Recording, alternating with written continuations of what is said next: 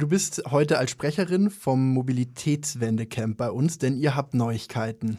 Genau, es steht endlich fest, wo wir diesen September sein werden, nachdem das doch ein ziemliches Hin und Her war, werden wir jetzt im Luitpold Park sein. Deine Kollegin Vanessa war letzten Monat schon mal bei uns und hat uns mehr zu dem Mobilitätswendecamp erzählt. Aber magst du uns vielleicht mal kurz zusammenfassen, worum es eigentlich geht? Ähm, zwischen dem 5. und 10. September ist in ganz München wieder die IAA.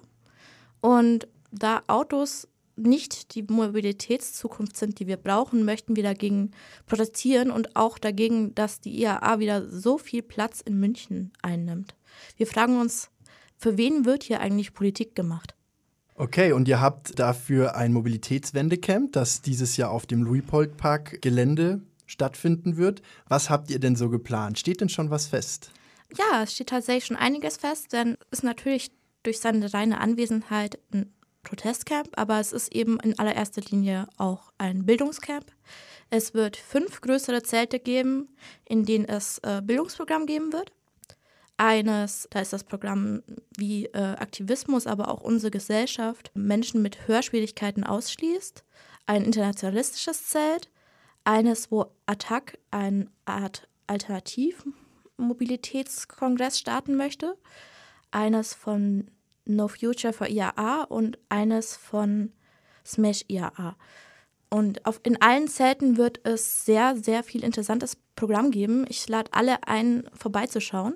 In eurer Pressemitteilung äh, habt ihr sehr schön bemerkt, dass das Mobilitätswendecamp im Report Park sehr gut aufgehoben sei, da es zwischen BMW und der Innenstadt, in der ja die IAA hauptsächlich stattfindet, äh, gelegen ist und an sich schon ein Ort des Protests damit äh, eröffnet.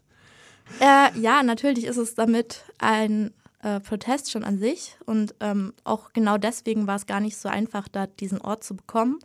Denn äh, auch wenn das KVR dieses Mal wirklich sehr kooperativ war, dadurch, dass die IAA in der Innenstadt sich wirklich breit gemacht hat, war es ein ewiges Hin und Her, wo wir jetzt hin dürfen und wo wir dann zu, wieder zu nah an irgendwelchen Autos sind, weil wir könnten die ja verkratzen.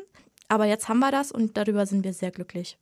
Wer seid ihr denn eigentlich, die das Mobilitätswendecamp gestalten? Wir sind tatsächlich dieses Jahr ein, ein sehr bunt zusammengewürfelter Haufen aus verschiedensten linken und Klimagruppen in München, auch internationalistische Gruppen sind dabei. Also ein bunter Haufen, der sich nicht einer bestimmten Protestbewegung zuschreibt. Nee, wir sind so, wie wir in München halt immer sind. So, so viele sind wir nicht. Wir müssen zusammenhalten und das ist uns dieses Mal richtig gut gelungen, habe ich das Gefühl. Es ist ja ein Camp, das heißt, man kann dort auch dazustoßen und übernachten. Genau, äh, am besten bringt ihr einfach euer eigenes Zelt mit und dann hab, haben wir genug Platz. Angemeldet sind 1500 Leute, schlafen können. Ich denke, wir kriegen auch ein paar mehr rein, aber das ist mal angemeldet und wir hoffen, dass es so viel werden.